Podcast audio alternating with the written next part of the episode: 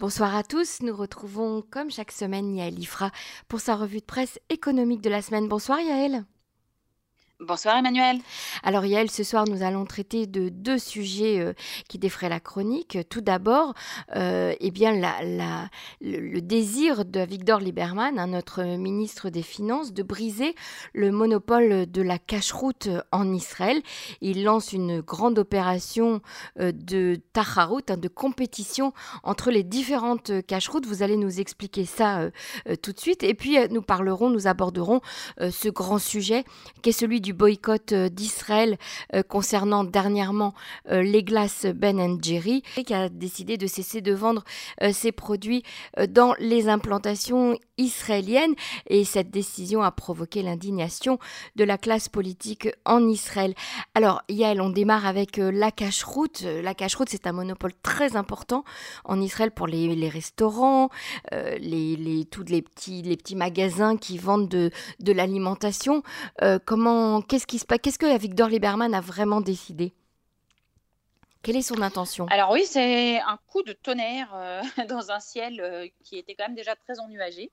Euh, puisque effectivement, alors ce n'est pas que Victor Lieberman, parce que euh, c'est certes la volonté d'Avigdor Lieberman, mais il est secondé de façon très forte et très importante par le nouveau ministre des religions, puisqu'en Israël il y a un, ministère des religions, mhm. qui est donc Matan Kahana. Matan Kahana n'étant autre que le bras droit de Naftali Bennett, euh, qui est son plus fidèle lieutenant, qui, lorsque le parti Yemina ne comptait que trois mandats lors de la dernière Knesset, était donc le troisième député, après Ayelet Chaked et Naftali Bennett, et euh, qui a été chargé euh, de mettre en œuvre cette réforme. Donc c'est très important de comprendre pourquoi, parce qu'il n'y a pas qu'Avigdor Lieberman, il y a aussi les idées ultralibérales de Matan Kahana, qui représente euh, exactement, dans, comme on en a parlé la semaine dernière, dans le gouvernement, la fameuse aile euh, Singapour, on va dire, mhm. du gouvernement israélien. Donc, quel est le projet, en fait?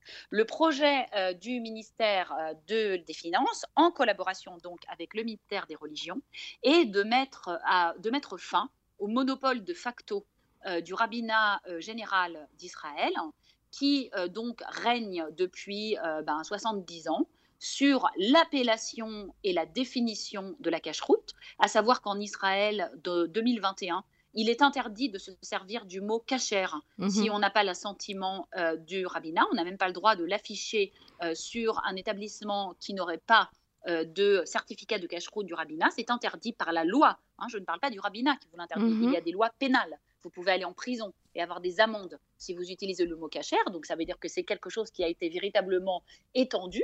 Et euh, pendant que euh, l'establishment ultra-orthodoxe a pris petit à petit la main sur le rabbinat général d'Israël, c'est-à-dire euh, en gros sur les 20 dernières années, avec une radicalisation très forte que l'on voit dans tous les domaines de la vie religieuse, depuis les mariages, en passant par les conversions, l'histoire de l'esplanade de prière au cotel au mur euh, occidental, eh bien la cache-route a également été prise en otage.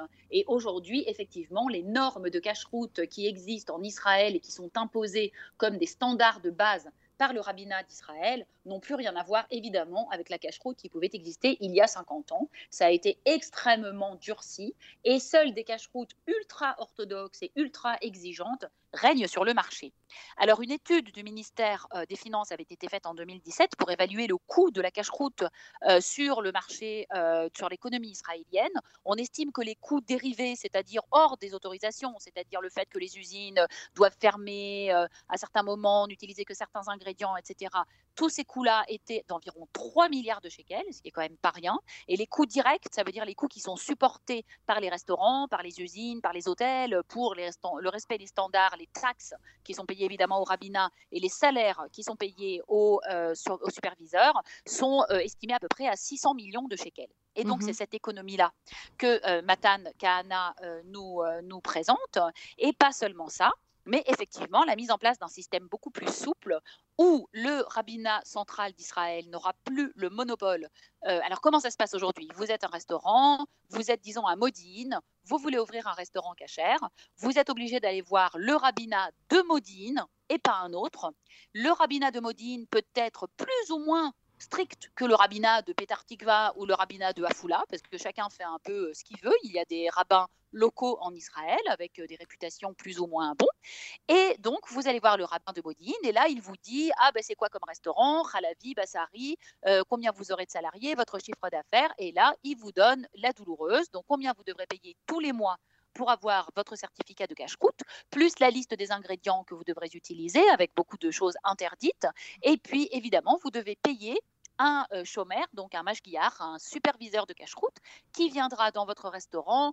Alors sur le contrat, c'est indiqué qu'il viendra un certain nombre d'heures, mais de facto, euh, tout le monde sait très bien que la plupart du temps, euh, ces surveillants ne viennent pas du tout, voire viennent quand le restaurant est fermé, qu'un superviseur peut superviser tout seul 30, 40 ou 50 restaurants. Donc je vous laisse imaginer le temps qu'il a pour y passer.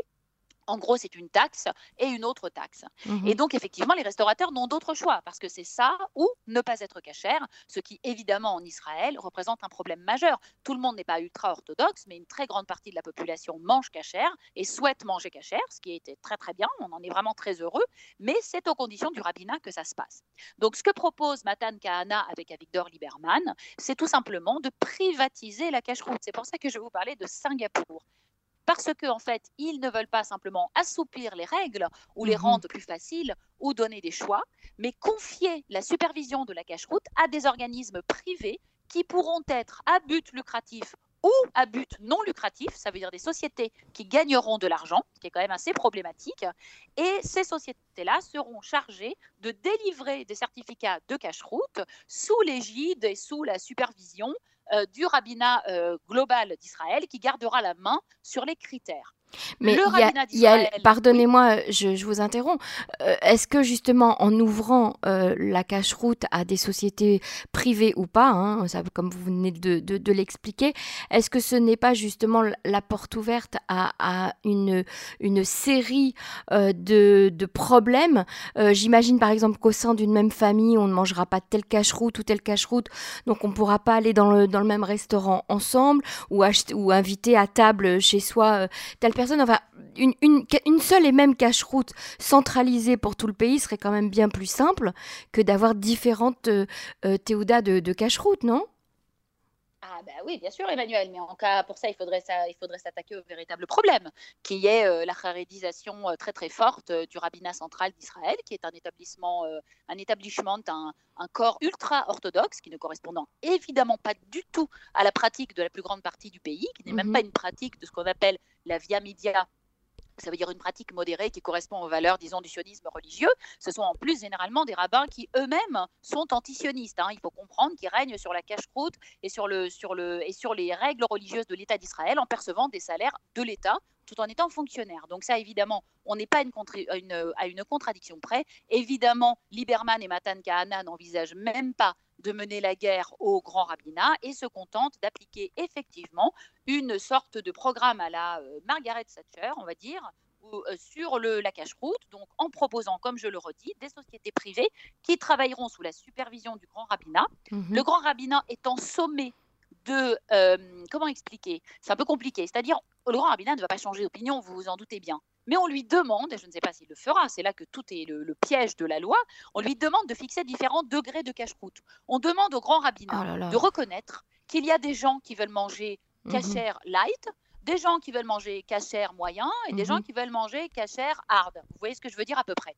Et donc, et de donner en fonction de ça à ces sociétés la possibilité de donner des cache-routes. Je ne vois pas du tout comment ça va se passer, je le dis très franchement. Donc c'est un intermédiaire en fait, c'est un intermédiaire entre le grand rabbinat et euh, celui qui doit recevoir sa théoda de cache-route, c'est un intermédiaire supplémentaire. C'est pas, on, on casse pas là un monopole oui, alors oui, c'est vrai, mais on permet à la personne, au restaurateur ou à l'hôtel, de s'adresser au, système qu'il veut. Ça veut dire si quelqu'un est très populaire, euh, il fait une cache-croûte très efficace, euh, euh, c'est reconnu, il y a beaucoup de gens qui vont manger, mmh c'est bon, mais c'est quand même comme Tsoar par exemple, eh bien, on imagine, selon la théorie économique de Matan Kahana et de Yemina, qu'il aura plein de clients parce qu'il sera efficace. C'est possible, mais mmh encore faut-il que euh, véritablement il soit efficace. Ce qui est intéressant, c'est que pour casser le monopole, ils ont, euh, et ça c'est très intéressant, une très très bonne idée, on permet désormais à un rabbin un, pardon, un restaurant de s'adresser à un rabbinat d'une autre ville que la sienne, ce qui va de facto aller miner un petit peu euh, les rabbinats mmh locaux qui sont trop extrémistes. Alors ça, c'est une bonne idée. De la même façon que Tsoar fait la plupart de ses mariages sous l'égide de quelques rabbinats qui sont plus euh, euh, conformes au sionisme religieux, qui sont plus cool, entre guillemets, mais toutes les villes ne les acceptent pas. Vous savez qu'en Israël, il faut comprendre qu'il y a des rabbinats extrémistes contre lesquels personne ne lutte. Par exemple, il y a eu plusieurs reportages l'année dernière, ou il y a deux ans, euh, sur le rabbinat de Petar Tikva qui refuse de marier euh, les, euh, les, Israéliens d'origine éthiopienne sous prétexte qu'ils ne sont pas vraiment juifs. Mhm. Mhm. D'accord? Donc c'est personne ne les embête. On leur dit bah oui, chez nous c'est comme ça, vous comprenez. Ça serait bien que vous alliez dans une autre ville où on est plus cool. Voilà. Donc comme en Israël, il faut de tout pour tout le monde et pour tous les goûts, on a permis à des rabbinaux locaux, on va dire ça comme ça, de régner sur un fief sur lequel ils ont un contrôle total et de faire la misère aux restaurateurs. Donc là, on permet aux restaurateurs qui sont malheureux, on va dire, entre guillemets, qui sont maltraités, à qui on impose des normes impossibles, d'aller voir ailleurs. Et ça, c'est très bien de casser ce mmh monopole-là. Après, l'histoire des sociétés privées, j'attends pour voir Emmanuel, parce que, effectivement, je, je, suis un petit peu dubitative de dans quelle mesure le rabbinat global, enfin général, va respecter les consignes de permettre au marché de se libéraliser, parce que c'est quand même ça l'idée. En tout mmh cas, au ministère des Finances comme au ministère euh, des Religions, on est très très très content. Euh, on explique que ce n'est pas un facteur économique. Euh, Matan Kahana a dit que ce n'était pas un facteur économique qui avait été son premier facteur de décision, mais le plus important, c'était de réformer le système pour amener plus de personnes à manger cachère. Mmh j'ai pas très bien compris comment ni pourquoi, mais bon, j'imagine qu'il y a une logique.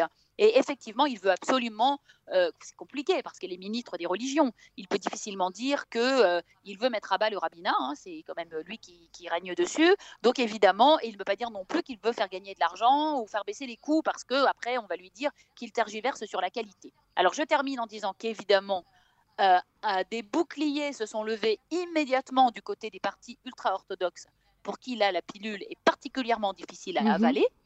Une fois de plus, la réforme n'a pas été votée, Emmanuel. Elle fait partie de la fameuse ROC ASDRIM hein, dont on a parlé la semaine mhm. dernière et on ne sait pas dans quelle formule finale elle va être déposée devant la Knesset. Elle sera peut-être adoucie. Mais en tout cas, les partis ultra-orthodoxes hurlent à la destruction d'Israël, à la fin du judaïsme, aussi bien côté chasse que côté euh, Yahadut Torah. Il faut comprendre que la cache rapporte beaucoup d'argent beaucoup, beaucoup mhm. d'argent, puisque aujourd'hui, un restaurateur qui utilise des aliments, disons, euh, pour, pour, pour, fabriquer ses repas, doit les faire tamponner une deuxième fois par le rabbinat de la ville où il est, après qu'ils ont déjà un tampon général type Badat, vous voyez, euh, les, les, vous achetez, je ne sais pas, vous voulez servir des bambas dans votre restaurant, hein, d'accord, je, je, dis ça comme ça, qui a déjà au moins quatre tampons dessus, eh bien, vous devez repayer une taxe à votre rabbinat local pour avoir le droit de servir des bambas dans votre ouais, restaurant. C'est absurde. Donc, c'est un, une double mhm. taxe qui est, qui est, qui est euh, euh, appliquée aux restaurateurs. Donc, les restaurateurs sont très heureux. Ils disent qu'ils sont très contents parce qu'ils vont enfin avoir une relation avec une entreprise, quelqu'un qui va leur fournir un service. Chose très importante, j'en termine. Euh, ce ne sera plus le restaurant qui payera directement le chômeur. Ça, c'est un très mauvais système. Moi-même, j'ai été restauratrice cachère en France pendant cinq ans et je peux dire que ce système où c'est le restaurateur qui paye son propre superviseur est évidemment entaché très gravement par toutes sortes de soupçons de, de, de, conflits d'intérêts, puisqu'évidemment, quand on paye quelqu'un pour qu'il supervise votre cache-route, vous imaginez bien, à quelle porte ça peut mhm. ouvrir. Donc là, on payera l'organisme, c'est comme ça que ça se passe déjà avec Tsoar, mhm. et l'organisme paye le mashgiach avec un contrat, avec un nombre d'heures qui est garanti, et si on n'est pas content, on change de cache-route. C'est ça qui est expliqué. Bon, c'est pas si simple que ça, Emmanuel. Hein, la clientèle euh, cachère, elle veut des garanties, elle ne va pas euh, suivre euh, tous les restaurants. S'il change de cache tous les trois mhm. mois, il risque de perdre sa clientèle. Je pense qu'il y a des, éléments extrêmement positifs, ne serait-ce que le fait de l'annoncer, de l'expliquer, de, dire qu'on veut mettre à bas ce monopole. Pour moi, c'est extrêmement bienvenu sur ce marché asphyxié par la corruption, hein, parce qu'il y a beaucoup de corruption, il faut le comprendre. Il est important que le rabbinat général d'Israël comprenne qu'il doit représenter toute la population et non pas un petit pourcentage qui en plus est généralement antisioniste.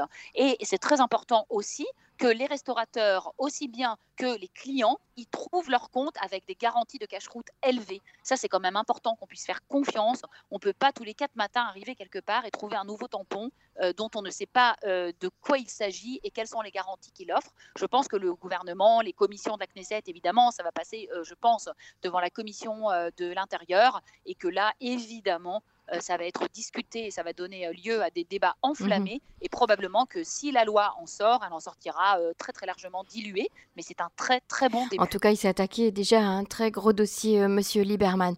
Alors tout de suite, nous passons aux, crèmes glacées Ben Jerry et surtout à ce boycott d'Israël, un boycott qui indigne toute la classe politique israélienne ainsi que le Premier ministre israélien qui a vraiment tapé du poing sur la table en disant on ne boycotte pas Israël impunément. Alors Yael, qu'est-ce qui s'est passé exactement Comment ça s'est déroulé depuis le départ?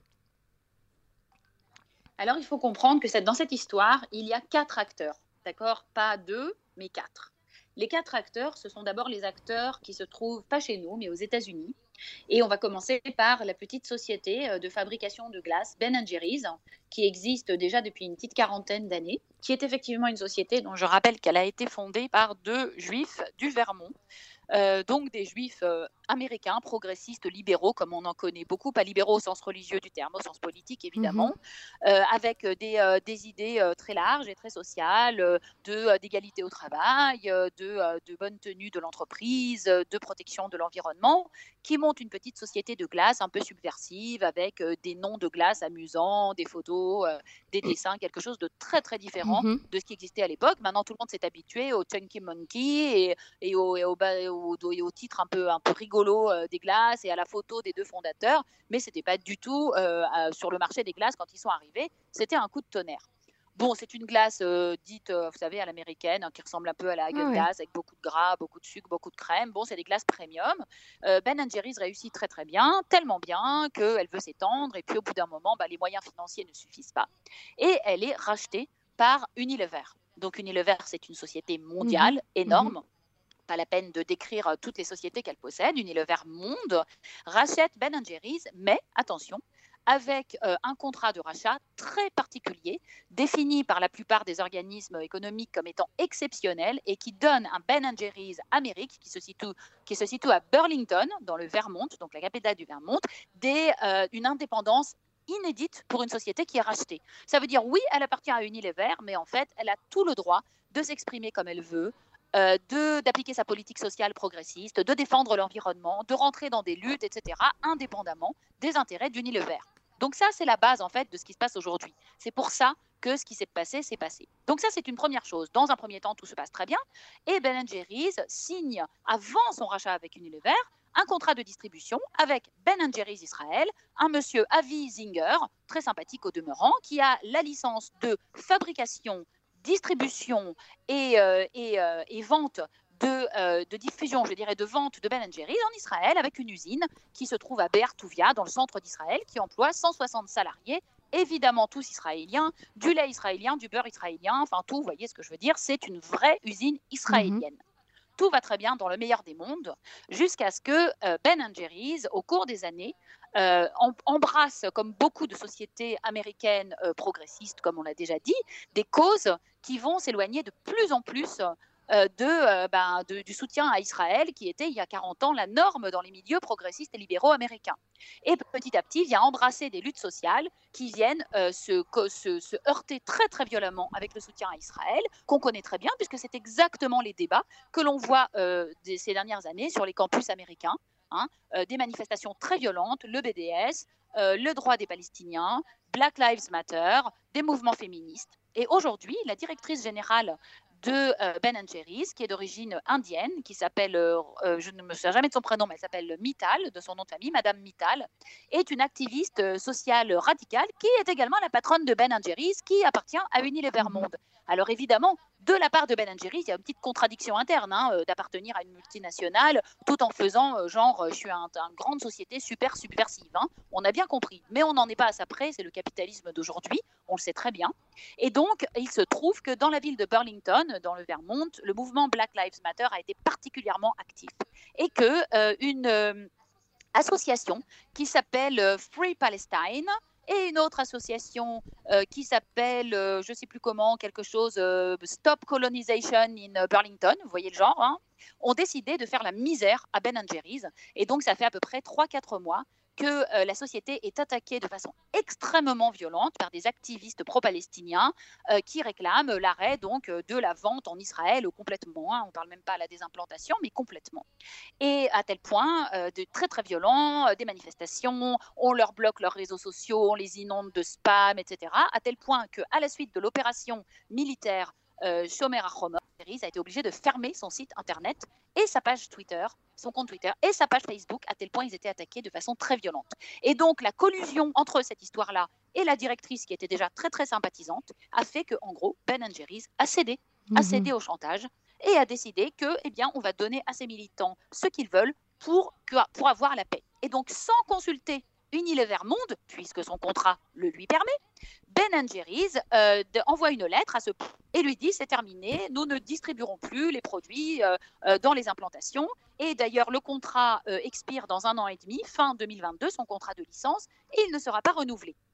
Alors là, ça pose un petit problème parce que Unilever Monde, eh bien, ils ont une filiale en Israël.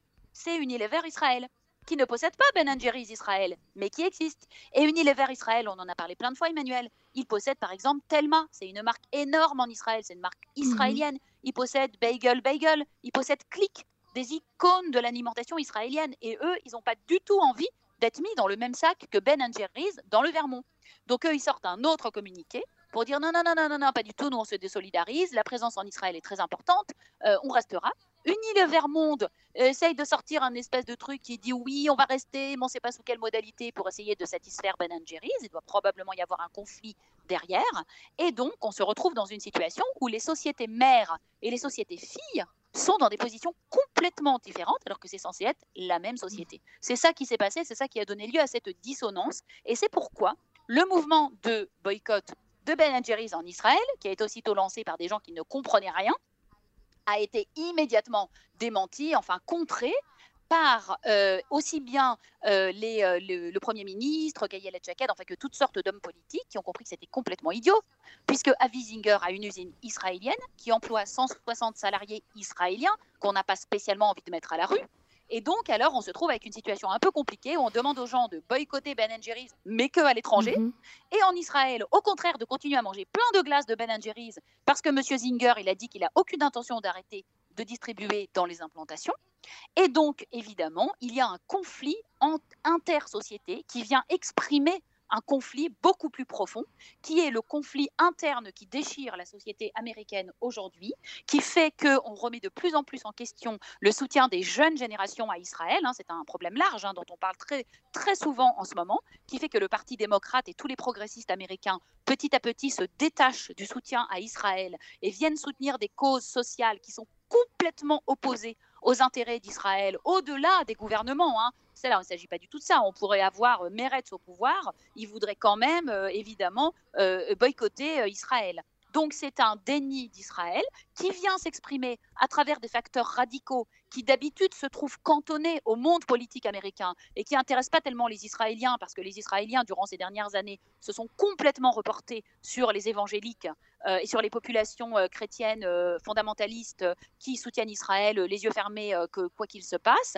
Et donc on s'est aliéné cette partie de cette société américaine qui représente le monde, les jeunes d'aujourd'hui. Hein, on les voit en France aussi, c'est la même chose, c'est les mêmes mouvements contre la colonisation, l'intersectionnalité, etc., qui sont très loin des préoccupations d'Israël. Et donc c'est venu faire irruption de façon très bruyante dans un monde capitalistique qui est un monde qui est censé n'être dirigé que par l'argent et que par le profit. Et c'est pour ça que ça vient un petit peu comme ça se poser en contre interroger les gens qui ne comprennent pas. Ils se disent bah, qu'est-ce qu'ils veulent? Ils veulent pas vendre des glaces? Eh bien non, évidemment, cette hypocrisie-là de ces, euh, ces, mouvements libéraux américains, euh, je termine euh, là, Emmanuel, c'est évidemment que personne ne fait remarquer à aucun moment à Ben Jerry's qu'apparemment, ça ne dérange pas du tout de vendre des glaces en Chine ou en Arabie mhm. Saoudite ou au Pakistan. Enfin, je vous passe la liste des pays où on lapide les femmes adultères, où on les droits de l'homme sont bafoués du haut.